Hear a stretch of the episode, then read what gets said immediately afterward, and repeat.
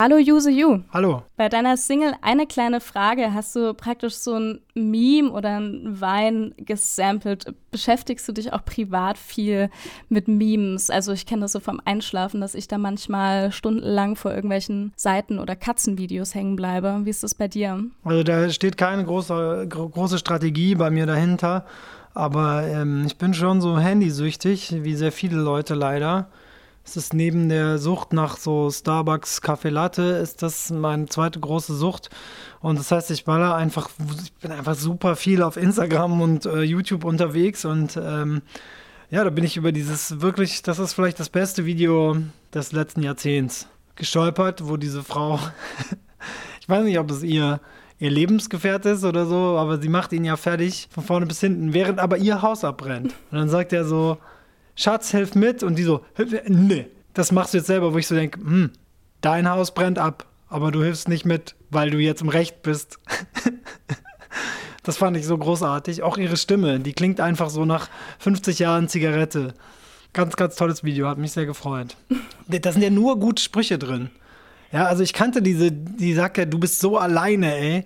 Als, als, als Beleidigung für einen Menschen, ihm zu sagen, dass er alleine ist, finde ich, ist einfach so ein neues Level der Demütigung, äh, was mich schwer beeindruckt hat. Ja, du redest in dem äh, Song beziehungsweise thematisierst da ja auch so ein bisschen die ähm, diese selbst selbsternannte Querdenkerbewegung, Fraktion, wo wir ja auch in Leipzig ähm, sehr viel von mitbekommen haben, leider.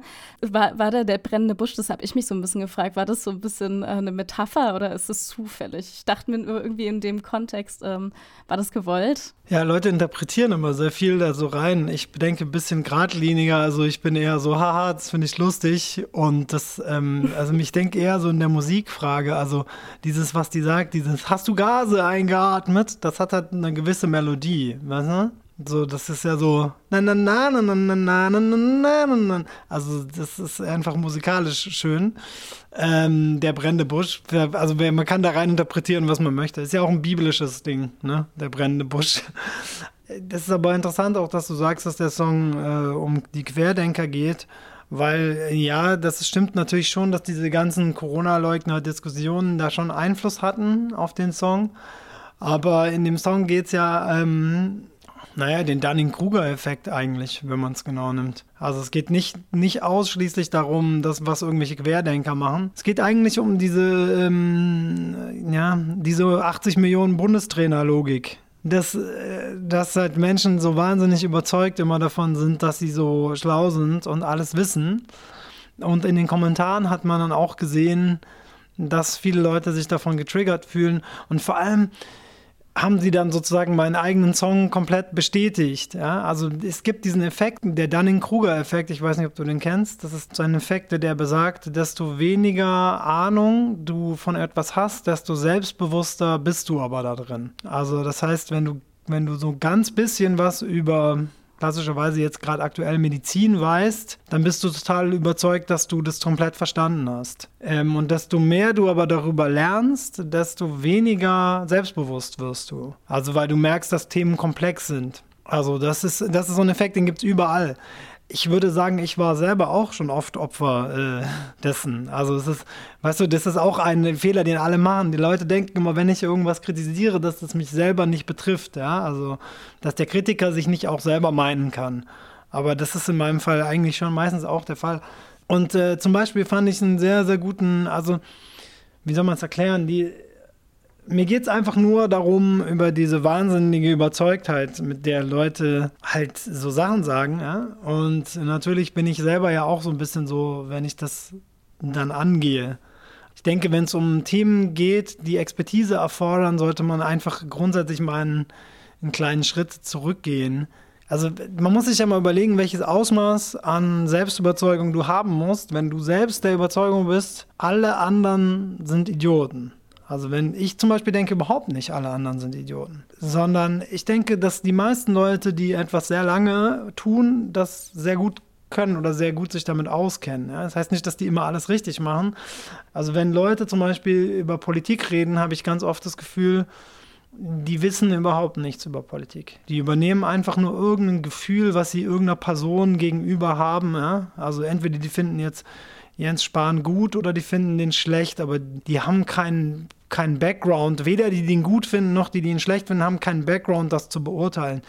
Die können das gar nicht sagen, ob das ein guter oder schlechter Politiker ist, weil die haben keine Ahnung. Ich auch nicht. Habe auch keine Ahnung, ob das ein guter oder ein schlechter Politiker ist.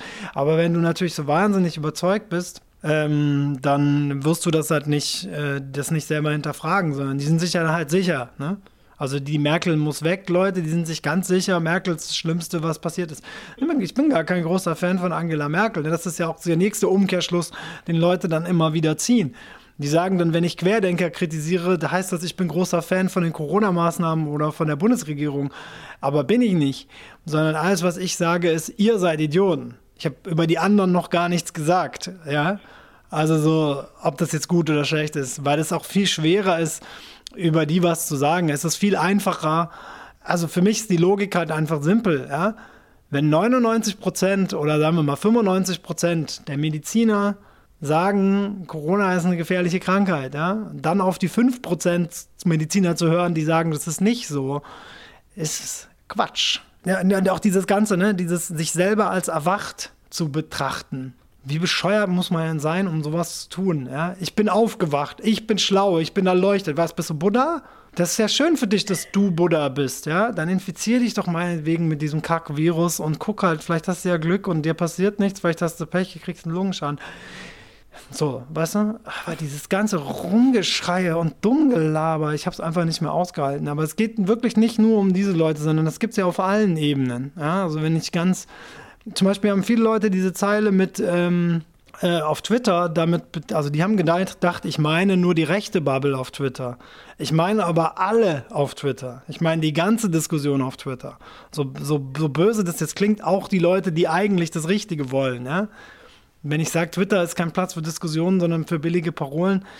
Ja, das ist halt so. Ich bin diese Internet-Schwachsinnsdiskussion leid. Völlig egal, ob ob ich da jetzt der Meinung bin, dass irgendeine der Personen recht hat, ja, sondern die, das ist sinnlos. Das ist in meinen Augen völliger Schwachsinn. Diskussionen sind komplex. Wenn du über mehr diskutierst als was ist das beste Album der Beatles, ja, darüber kannst du meinetwegen auf Twitter diskutieren, weil es egal ist oder irgendwas über Fußball oder so. Aber sobald du irgendwelche großen Themen auf Twitter angehst, denke ich mir nur so, ja, dann sorry, du musst halt rein theoretisch, wenn du große Themen an musst du Bücher lesen. Das ist immer noch so, weil das, das ist zu komplex. Die Leute wollen irgendwie alles runter reduziert haben. Und da meine ich halt alle Leute, ja? auch die auch die mhm. eigentlich smarten Leute. Ja? Und das ist dann auch nur emotional. Da geht es um nichts Inhaltliches. Da geht es nur um, wenn ich sage Menschen, die denken, also jemand hat unter meinem Video kommentiert, Menschen, die denken, alle anderen sind Idioten, sind in den meisten Fällen waschechte Idioten. Das sage ich, ja. Und dieser schreibt diese Person darunter, der peilt es nicht mal, der disst sich damit selbst. So, ne? Und da denke ich mir, hm, naja, das ist ja ein klassischer Fall. Natürlich habe ich mitgedacht, ob mich das selber disst oder nicht. Natürlich habe ich diesen Gedankengang schon gehabt. Ne? Und dass er wiederum denkt, ich hätte den nicht gehabt und er sei so smart und hätte diesen Gedankengang jetzt als Einzelner verstanden, zeigt wiederum, dass es wiederum stimmt. Ja? Also das ist, ist quasi eine self-fulfilling äh, Aussage. Also er hat gezeigt, dass er ein Idiot ist, weil er denkt, ich bin ein Idiot. Und natürlich, das habe ich aber schon gesagt, natürlich denke ich nicht, alle anderen sind Idioten. Ich denke ganz spezifisch, diese Corona-Leugner sind Idioten. Ja, das kann ich auch begründen, aber diese Corona-Leugner sind ja nicht alle, sondern die Corona-Leugner sind irgendwie, weiß ich, 5% der Leute oder so. Und darüber, die sind dann schon Idioten einfach. Ja.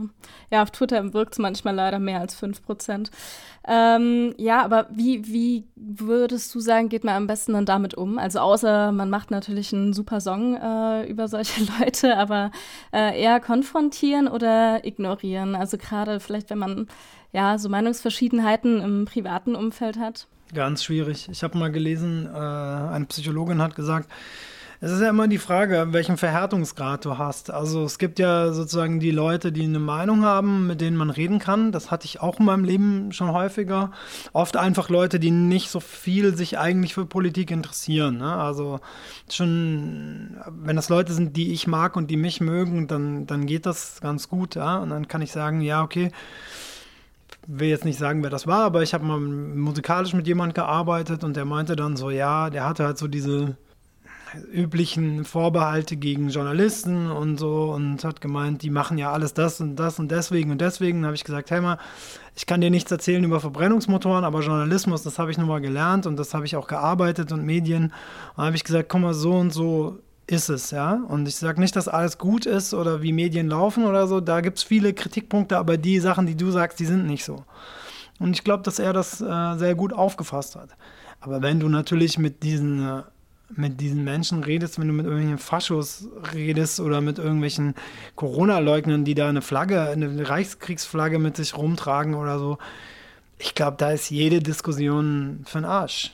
Also da, leider denke ich, du kannst denen einfach nur klar zeigen, nee, ich bin nicht deiner Meinung. Das ist auch nicht eine Meinung, sondern das, sind, das ist ja Fake News. Also das heißt, das ist, irgendjemand hat mal gesagt, jeder hat das Recht auf eine eigene Meinung, aber nicht auf eigene Fakten.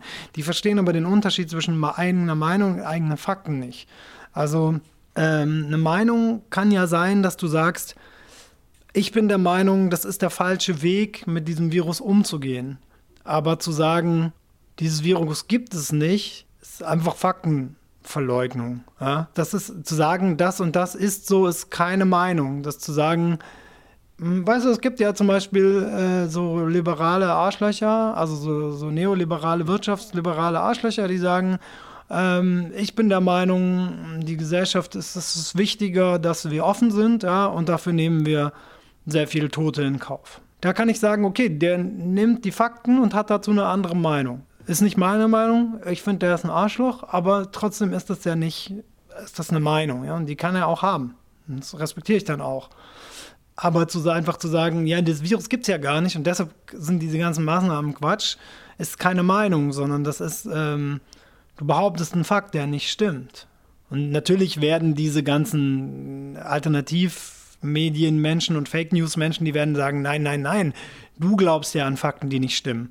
Aber an dem Punkt sind wir, wo man nicht mehr diskutieren kann, weil da geht es nicht mehr um Meinung oder um Werte oder um Moral, sondern da geht es ja dann nur noch darum, ich habe die Fakten, du hast die. Und wenn man keine gleiche Faktenebene hat, wenn, wenn, wenn jetzt jemand meinen Bart streicht, ja, und jemand, und, und äh, dann kann ich darüber diskutieren, ist rot die richtige Farbe für das Bad. Aber wenn wir beide, wenn der eine sagt, das ist rot, aber der zeigt auf blau und ich zeige auf das und sagt, das ist aber rot, dann können wir gar nicht darüber diskutieren, in welcher Farbe man das Bad streichen sollte, weil, wenn ich sage, wenn wir uns darauf einigen, äh, dass wir es rot streichen, würde es ja blau streichen. Ähm, das heißt, ich glaube, im Umgang damit, also eine Psychologin, die, ähm, die ich gelesen habe in einem Artikel im Spiegel, war, dass die gesagt hat, wenn du so verhärtete Leute hast, also die komplett im Rabbit Hole sind, ja, also die komplett sicher sind, alles ist fake und was weiß ich, die Erde ist eine Scheibe, nicht so extrem, aber so, dass man die einfach nur reden lassen kann, wenn man ein Interesse hat. Ne? Also ich persönlich würde mit 99 Prozent dieser Menschen nicht reden. Aber sagen wir mal, das ist mein Onkel oder so, ja, und du willst ihn nicht, du musst den einfach sehen an Weihnachten oder so. Dann kannst du nur sagen, ja, okay, dann erzähl mir mal, wie ist deine Welt, ja, und dann kannst du dem Fragen stellen dazu das ist also zum Beispiel eine, eine, Frage, die ich immer stellen würde, wenn jemand kommt und sagt, ja, Coronavirus gibt es nicht oder das ist gar nicht gefährlich, das ist nur ein Schnupfen oder so oder eine Grippe.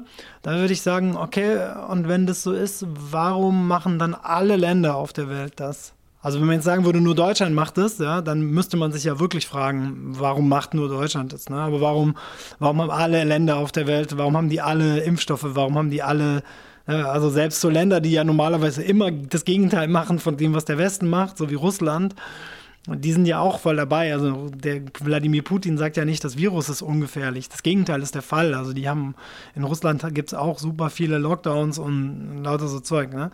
Ähm, dann kannst du halt solche Fragen, denke ich, stellen. Also ohne das so vorwurfsvoll zu machen. Das große Problem, das hat mir mein Designer, ja, also der, der so meine ganzen Cover designt und so, der kommt aus Mecklenburg-Vorpommern und der meinte halt sein Cousin, äh, ich habe dann halt auch so gesagt, ihm erzählt, dass diese Psychologin das gesagt hat, man kann nur reden und Fragen stellen und auf Brüche in diesen Argumentationen hinweisen.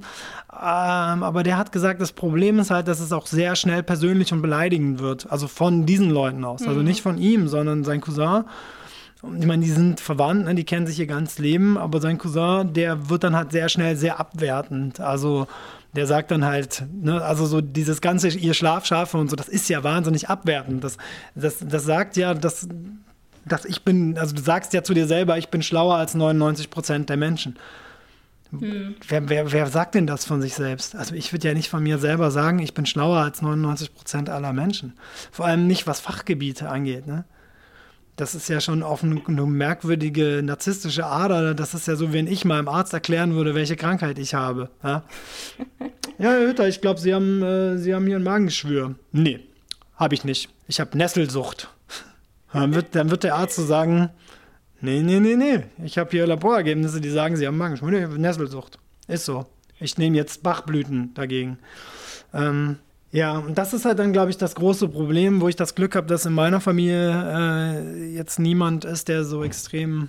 Ich habe auch so ein bisschen so eine Esotante, aber die traut sich sowieso nicht richtig zu argumentieren. Aber wenn du natürlich auf so aggressive Leute triffst, wird es natürlich schwierig, ja. Klar. Ja, hast du manchmal das Bedürfnis, da äh, nach Tokio auszuwandern, wenn du da jetzt hier so ein bisschen nach Deutschland schaust? Ich habe immer das Bedürfnis, nach Tokio auszuwandern. Wobei ich jetzt sagen würde, dass natürlich ähm, ist jetzt nicht, also man muss jetzt nicht denken, dass Deutschland so viel, äh, dass Japan so viel besser wäre. Also was das Coronavirus angeht, glaube ich, ein Freund von mir meinte, dass tatsächlich dieser Dunning-Kruger-Effekt in asiatischen Ländern weniger ist. Also diese Selbstüberzeugung, dieses Selbstbewusstsein in Themen, in denen man nicht auskennt, ist wohl gesellschaftlich weniger verbreitet. Also, und das kann ich mir in Japan auch ganz gut vorstellen. Auf der anderen Seite ähm, ist es jetzt nicht so, dass man, dass ich jetzt komplett auf der Wellenlänge wäre mit, äh, also ich bin ja kein Japaner, ich, ich sehe die Welt nicht wie ein Japaner und äh, da kommt es natürlich, also mit meinen Mitbewohnerinnen, äh, früher hatte ich schon auch immer wieder Konflikte. Ja? Also mhm. fang nicht an mit meiner früheren, mit Naue über Walfang zu diskutieren, brauchst du gar nicht anfangen.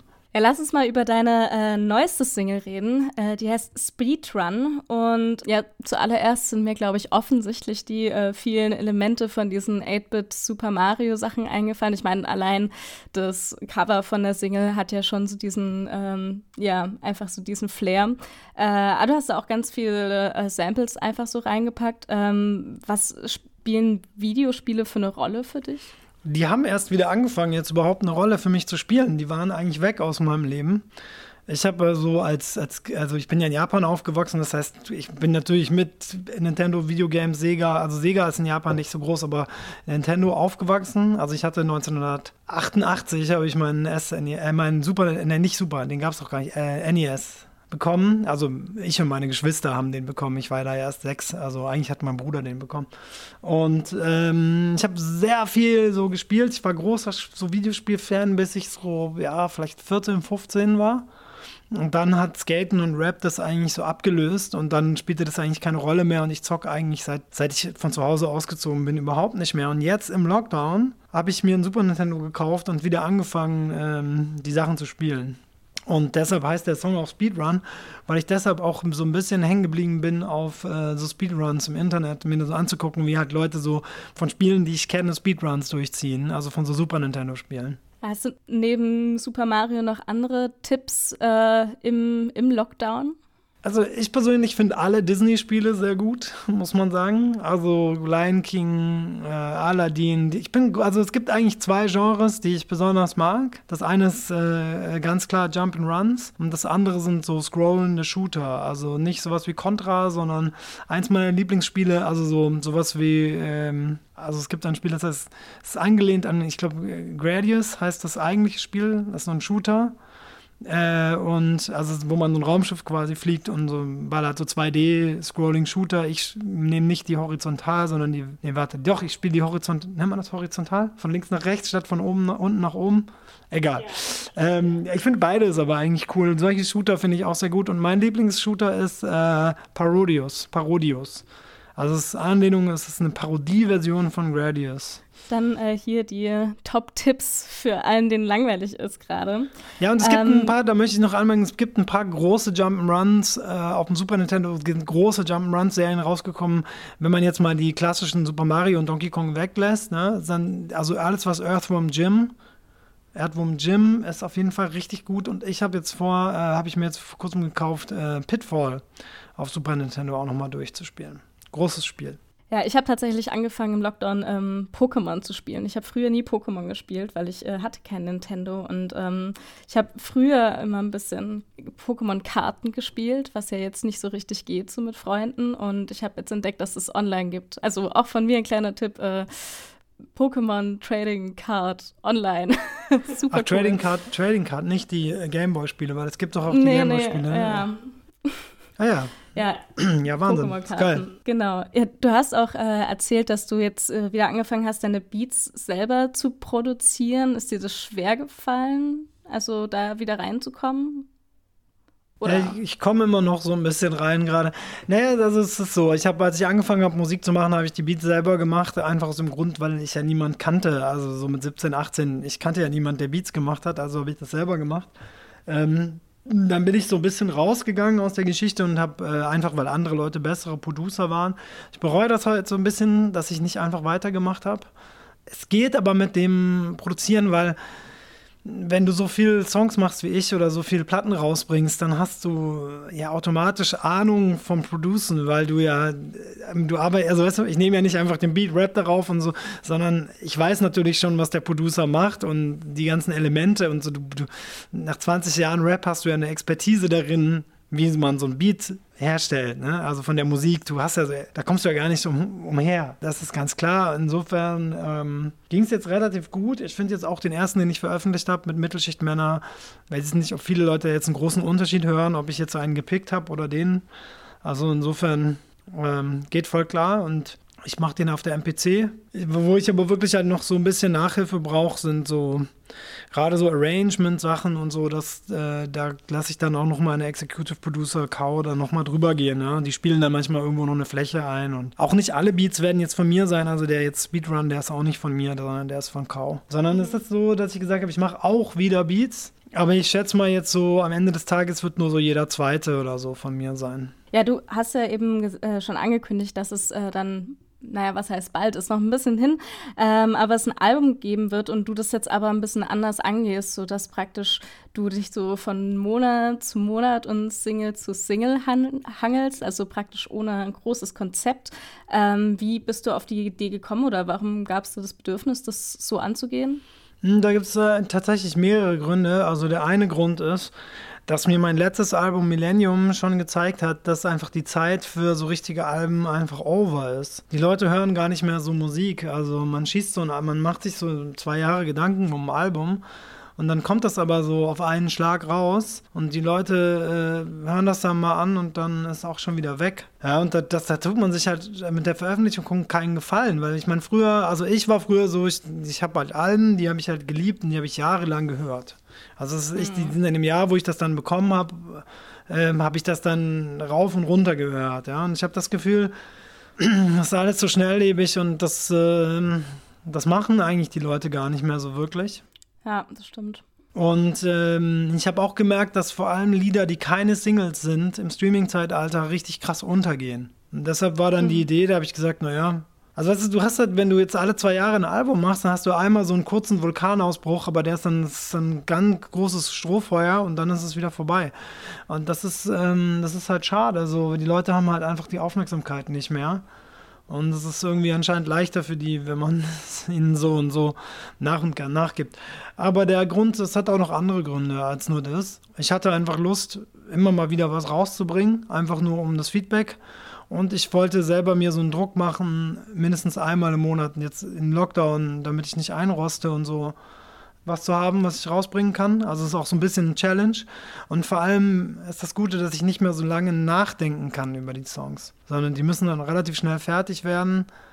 Und dann, also zum Beispiel der, ja, doch der, wobei die nächste Single habe ich schon aufgenommen aber die muss trotzdem, ich muss die drei Wochen, bevor sie rauskommt, abgeben. Also das heißt, ich muss die in der Woche abgeben, die ist noch nicht gemischt. Also ich kann nicht so viel da dann rumdoktern und ich kann das nicht noch verwerfen und nochmal neu machen oder so, sondern das muss dann so raus. Und wie gesagt, ich, ähm, ich habe auch, ich finde es auch geil, einfach öfter Release zu haben. Also Release ist eigentlich eine schöne Sache.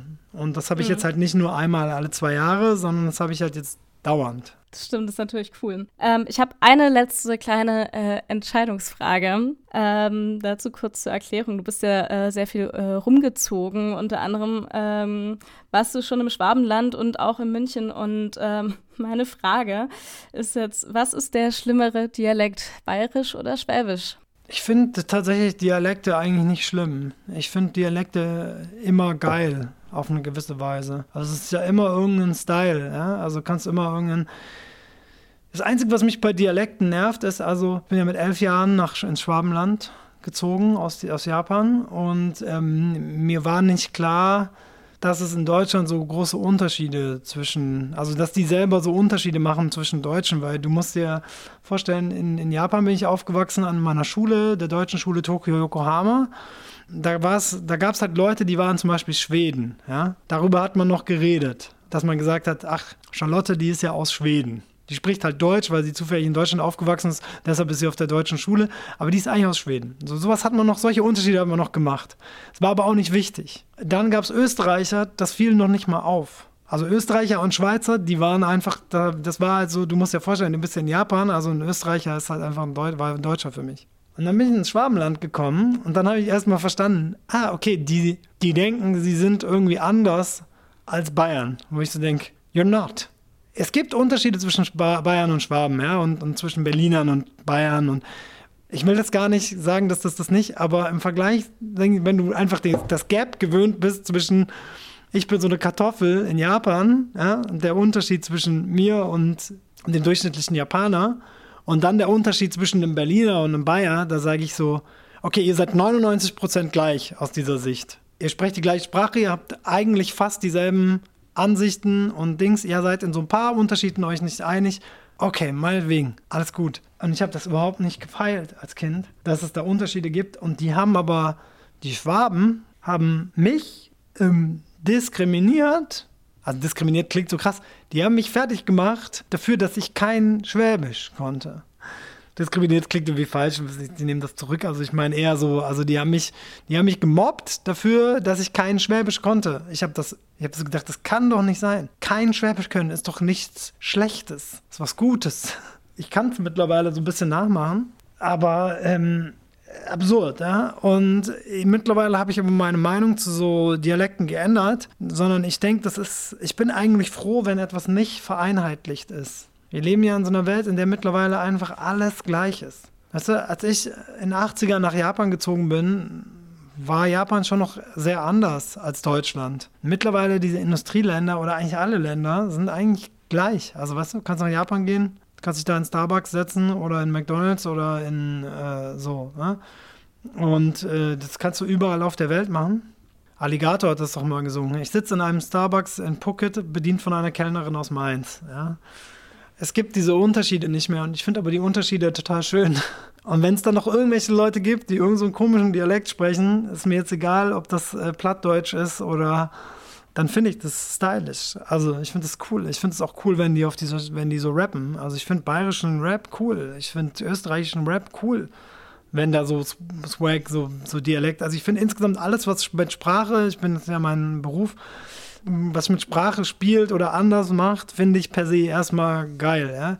Ich glaube, was die Leute nicht mögen, die so Dialekte nicht mögen, ist eher das, wofür das steht. Also, dass halt ganz oft Leute Dialekt sprechen, die halt nicht cool sind. Also, die halt eher so Hinterwäldler sind oder so Spießer oder so Nazis oder irgend so ein Kack. Ja?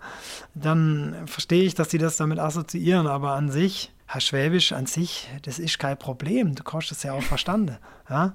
Das ist halt lust, lustig eigentlich, wenn du ehrlich bist. Und das Bayerische, das ist ja eher so, da rollst das R.